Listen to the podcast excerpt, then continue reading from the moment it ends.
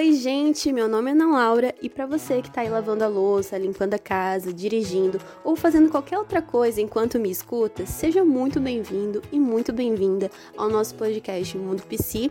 E para você que é novo por aqui, é, o podcast faz parte do projeto Psicologia para Todos, que é uma iniciativa do curso de Psicologia da Universidade Federal de Rondônia. É, o projeto ele tem o objetivo de trazer para as redes sociais conteúdos de psicologia de uma forma leve, descontraída e também com muito embasamento científico, né? Então, se você ficou curioso para ver como que isso funciona, coloca lá Psicologia para Todos e vem acompanhar os conteúdos que tem saído, tá bom? É, a gente está no Instagram, no Facebook e também no YouTube, tá bom?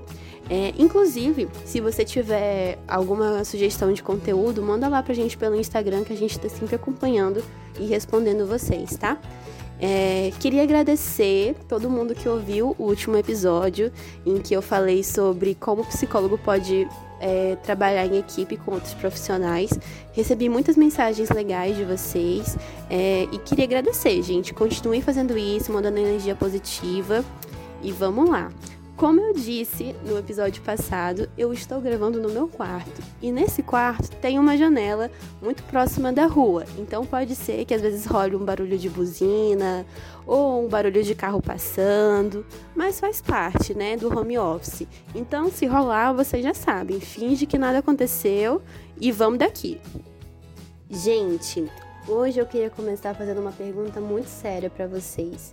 É, eu queria saber se você aí que está me ouvindo faz parte do grupo de pessoas que estava indo dormir super tarde e acordando super cedo nos últimos tempos para acompanhar o Brasil nas Olimpíadas, né? Eu confesso que eu faço parte desse grupo aí.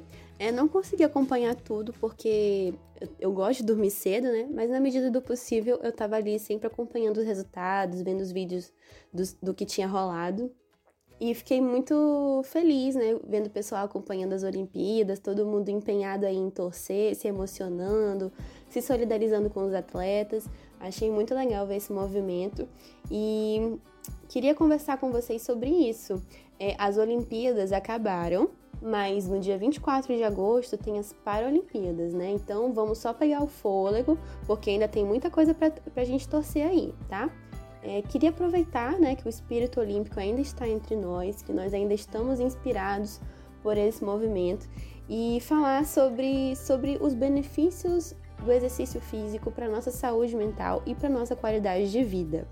É, por que, que eu é, queria falar sobre isso com vocês, né? Porque eu achei muito legal e engraçado ver as pessoas torcendo pelos esportes e, e comentando como ficaram com vontade de aprender a andar de skate, ou de voltar a treinar vôlei, ou de simplesmente voltar a praticar um exercício físico que, que deixou de fazer por algum motivo. Então eu queria aproveitar que a gente está, né, com, com o coração quentinho ainda, todo mundo inspirado por isso, para falar um pouquinho sobre isso, sobre como o exercício físico pode contribuir para a nossa vida. Antes de tudo, eu gosto sempre de contextualizar, né? É... Por que, que eu quis trazer esse assunto aqui para o podcast? Porque eu mesma, na minha vida, é, tive uma experiência com esporte que foi muito marcante, né? Eu, eu pratiquei karatê por um tempinho. Sim, gente, eu pratiquei karatê. Você pode estar surpreso, mas eu pratiquei karatê. e é, praticar esse esporte para mim foi um divisor de águas, assim, muita coisa mudou na minha vida com, com o esporte. E eu queria falar um pouquinho desses benefícios também, porque eu mesma senti eles na minha vida e eu, hoje eu faço uma análise assim, eu percebo como o karatê contribuiu para minha evolução e para o meu amadurecimento mesmo, né? Hoje eu não pratico mais karatê, eu faço outra, outros exercícios físicos, mas eu sou muito grata tudo que eu vivi no karatê, todas as pessoas que eu conheci, todas as, todos os medos que eu consegui superar com ele, e queria compartilhar um pouco disso com vocês hoje, tá bom? Inclusive, se você pratica algum esporte ou se você tem vontade de praticar alguma coisa, conta pra gente lá no Instagram depois. Saiu um post é, recentemente sobre os benefícios do exercício físico também, então aproveitem para ir lá é, conferir também. Então, como eu disse, né, o karatê trouxe muitos benefícios para minha vida. Aí eu vou citar alguns para vocês, só pra gente ter de exemplo, né?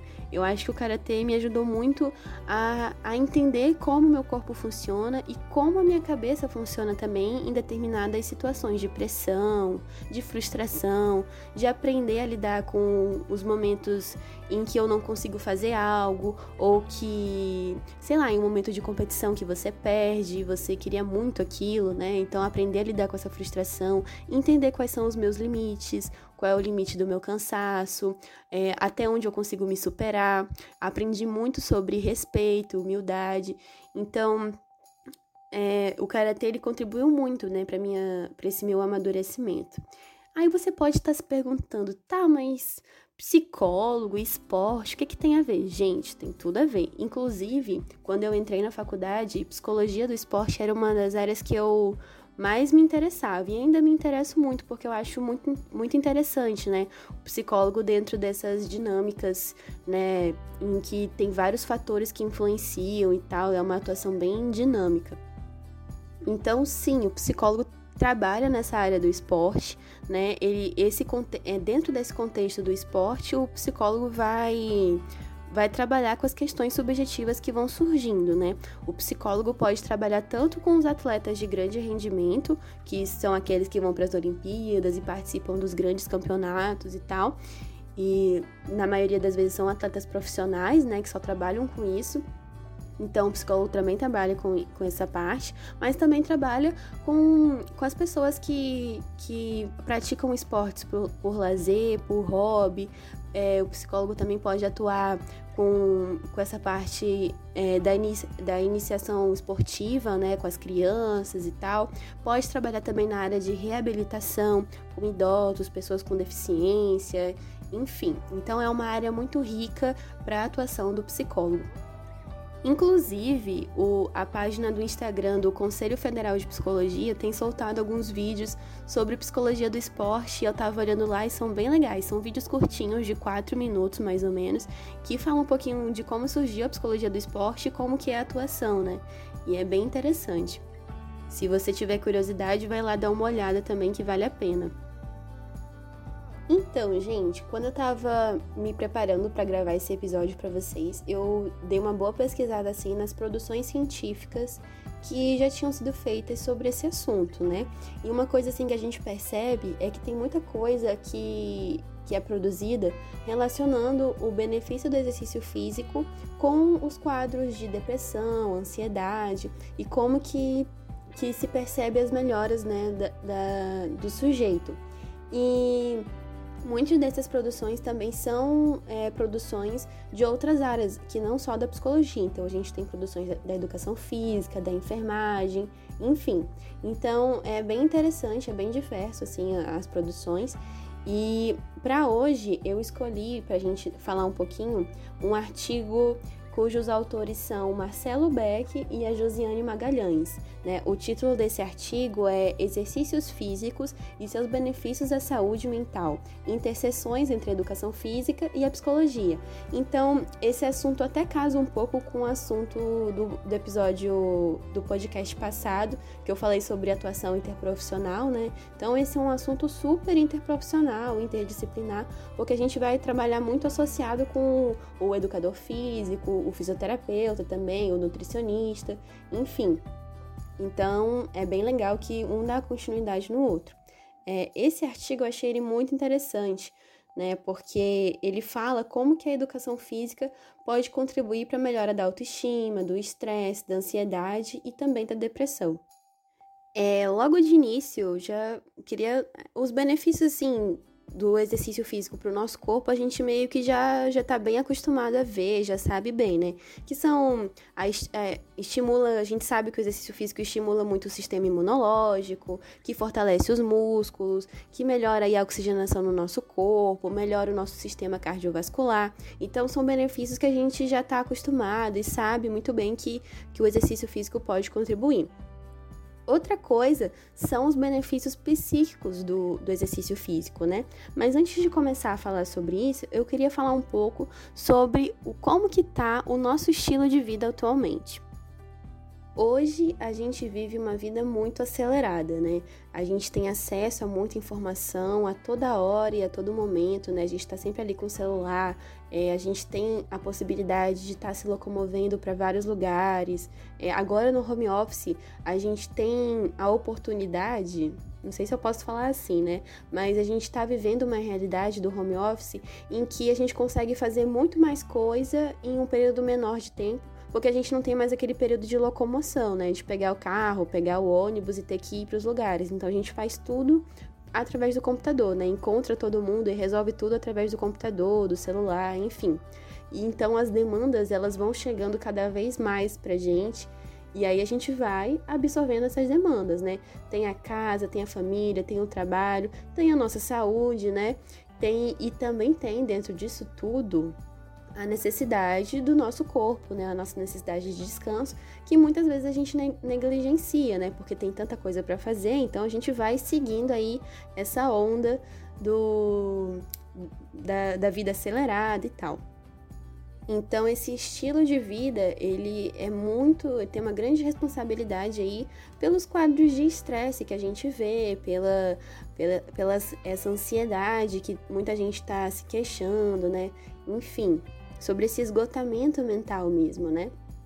E, e às vezes, por, por, por essa situação, a gente pode associar muito o estresse a algo ruim, né? Algo que a gente tem que excluir da nossa vida. Na verdade, como toda emoção, como todo sentimento, o estresse tem a sua função no nosso organismo, né? É, e qual é essa função do estresse? É, gente, o estresse não é to de todo mal, ele tem uma razão de ser, né?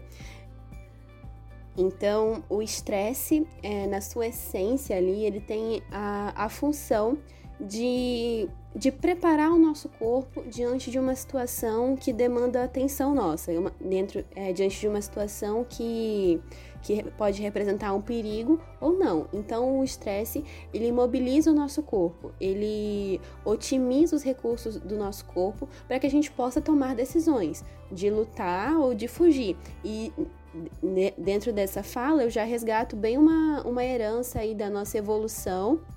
Né? Antigamente, lá na pré-história, o homem vivia né, diante de várias situações de perigo, diante de predadores, mudanças climáticas, então ele tinha sempre que estar tá muito ligado. Então o estresse naquela época era super necessário porque ele tinha que estar tá em alerta, tinha que estar tá ali com o corpo dele preparado para decidir se ele tinha que fugir ou se ele tinha que lutar. Então aí você imagina, você já pensou se a gente estivesse aí repousando e do nada a gente tivesse que começar a correr, então isso ia exigir do nosso corpo muito mais energia e ia ser muito mais desgastante.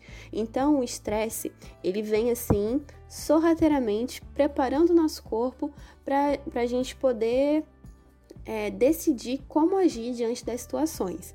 Então, vai, vai passando aí a fita do, do filme e, e vai vendo é, a gente evoluindo e chegando até os dias atuais, né?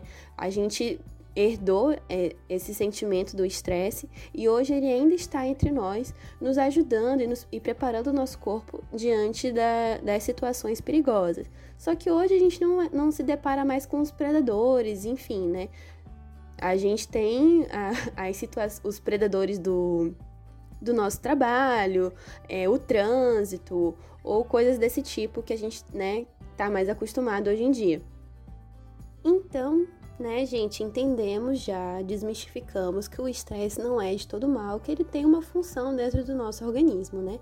Mas aí você me pergunta, tá, Ana, mas eu tô estressada demais, como é que eu sei que isso tá me prejudicando?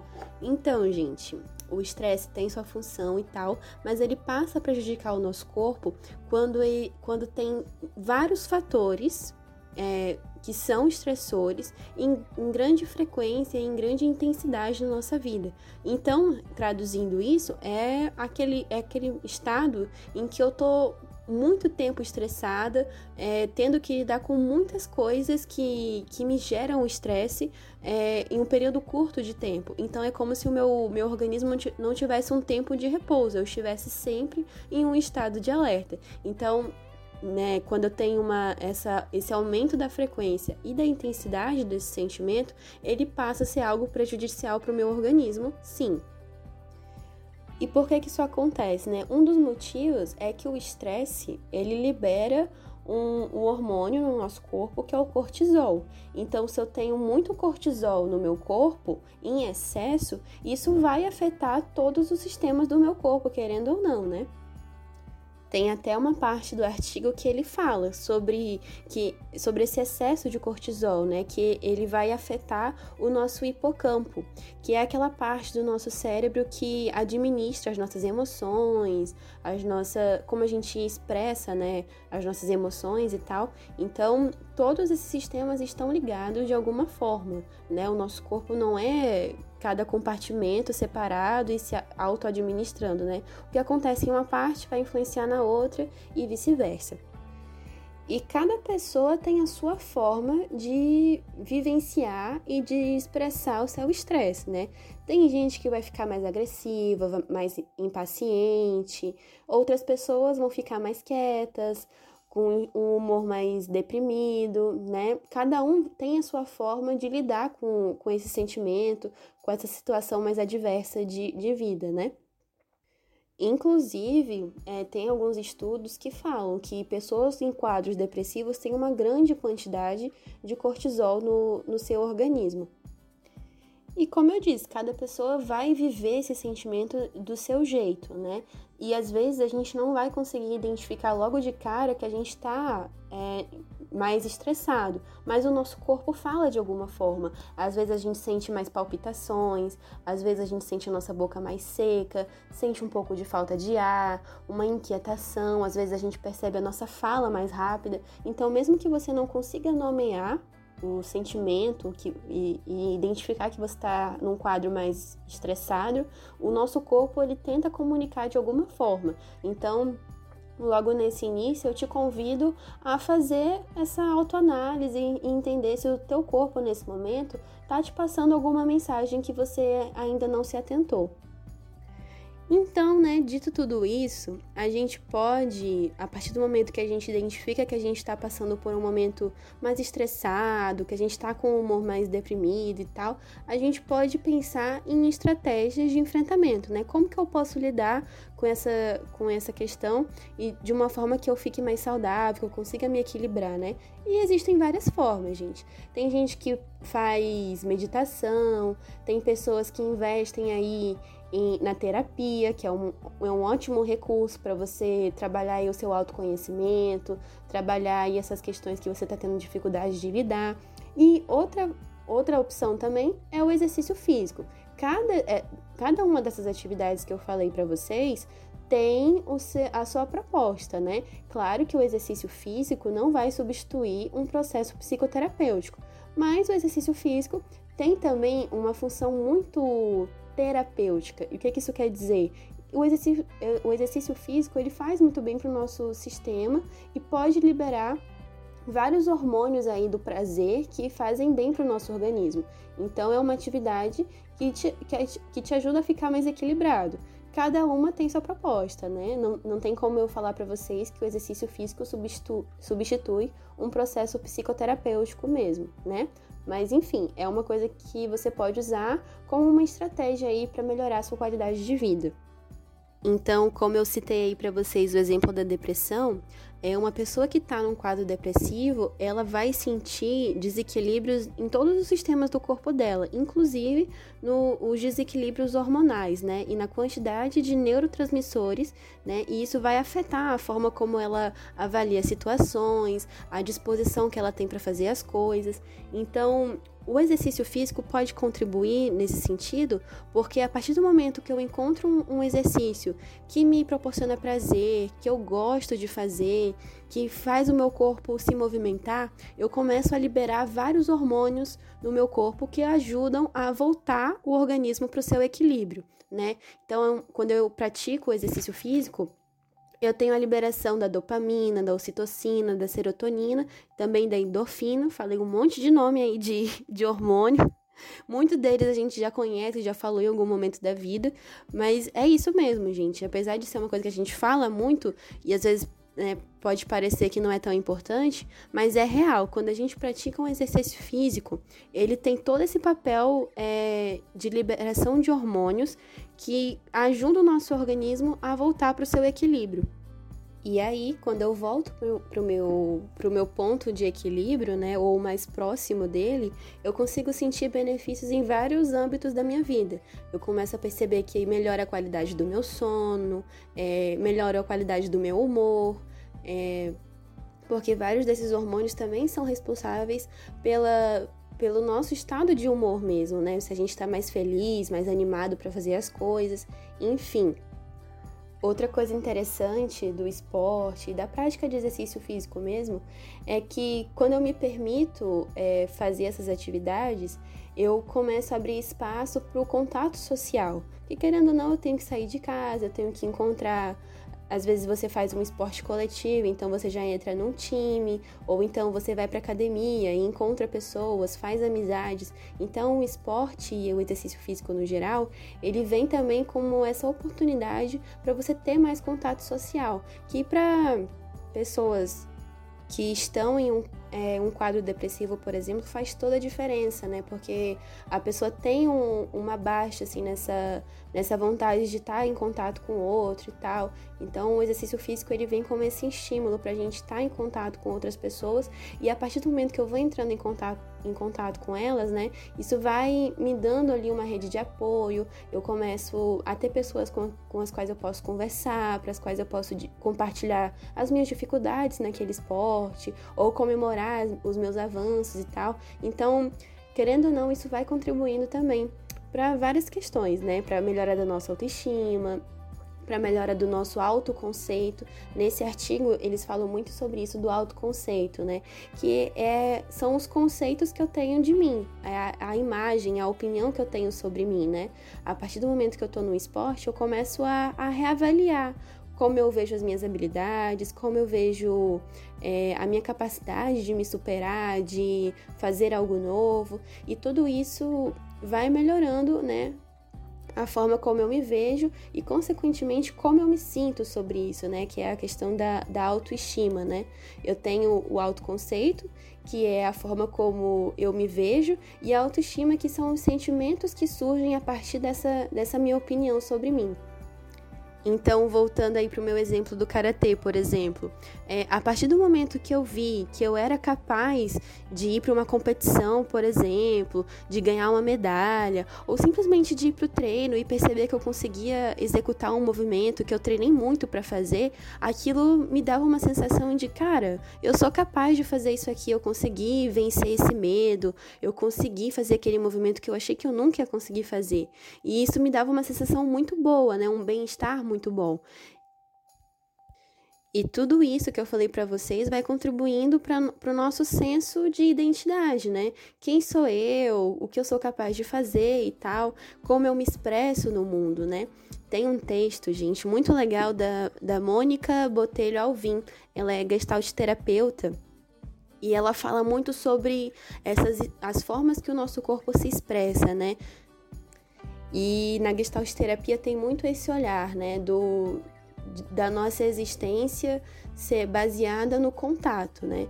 O que é que isso quer dizer? Que nós estamos sempre nos relacionando com o mundo, nos relacionando com as pessoas à nossa volta, com o meio ambiente, nos relacionando com, no, com nós mesmos, assim, né? Então, é, a Gestalt terapia faz muito esse, esse estudo sobre como a gente estabelece contato com o mundo. E uma, a, a forma que, é, que me possibilita fazer esse contato é o corpo, porque nós somos seres físicos, né, biológicos. É através do corpo que a gente se movimenta, que a gente anda pelos lugares, que a gente toca as coisas, sente o cheiro, sente a temperatura.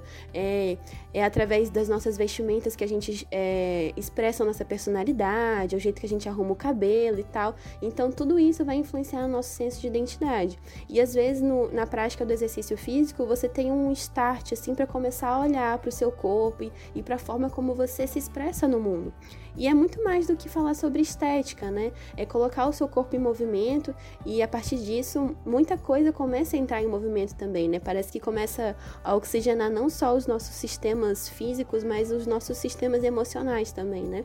E isso quando você se permite, né? Quando você tá num, num lugar que te desperta prazer, que você gosta. Então é importante a gente encontrar uma atividade que tenha a ver com a gente. Às vezes pode não ser um esporte, mas pode ser uma dança, ou então a academia, ou então começar a correr, andar de bicicleta. Enfim, tem muita coisa que a gente pode fazer para começar a despertar esse olhar para o nosso corpo é, falando um pouco sobre essa coisa de encontrar uma atividade que te desperte prazer, tem uma coisa que o Marcelo Beck e a Josiane Magalhães falam, que é sobre qual é o papel do educador físico, né? Qual é o desafio do educador físico? É, além de ensinar as técnicas do exercício que a pessoa está fazendo, é conseguir criar um ambiente que seja motivador, que desperte coisas boas, né? Na pessoa que está praticando ali o exercício. É às vezes fazer fazer daquilo ali uma experiência boa, sabe? E esse é um desafio, porque cada pessoa tem a sua forma de ser e tal, então a gente tem que ir se adaptando. E é nesses casos que o psicólogo pode auxiliar, né? Às vezes a, a, auxiliando a pessoa a criar metas possíveis, é, auxiliando a pessoa a perceber é, as coisas em que ela está avançando, ou onde ela pode melhorar, ou como criar, criar um ambiente que para ela seja mais prazeroso. Às vezes colocando uma música, fazendo uma brincadeira, fazendo alguma coisa mais lúdica no meio do exercício. Então esse é o desafio, né? E mesma coisa pro, pro fisioterapeuta, por exemplo. Às vezes a pessoa tá ali na, na sua sessão e não tá se conectando tanto. E o desafio é justamente esse, né? Como que eu posso me conectar mais com essa pessoa e fazer esse momento ser prazeroso para ela, para que ela possa realmente sentir os benefícios desse exercício que a gente está fazendo.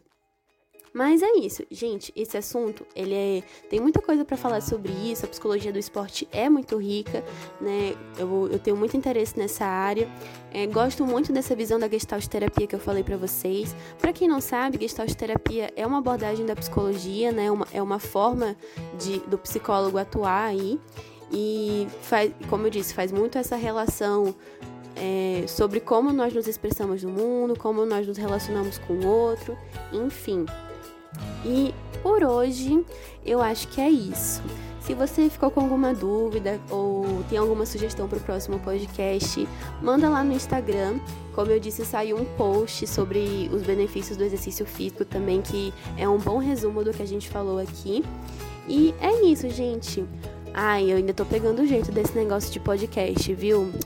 Confesso que eu apanhei um pouquinho porque eu tava um pouco sem saber como começar esse episódio, mas eu acho que deu certo. É, é isso, gente. Obrigada por ficarem até aqui e espero que vocês tenham gostado e até o próximo episódio.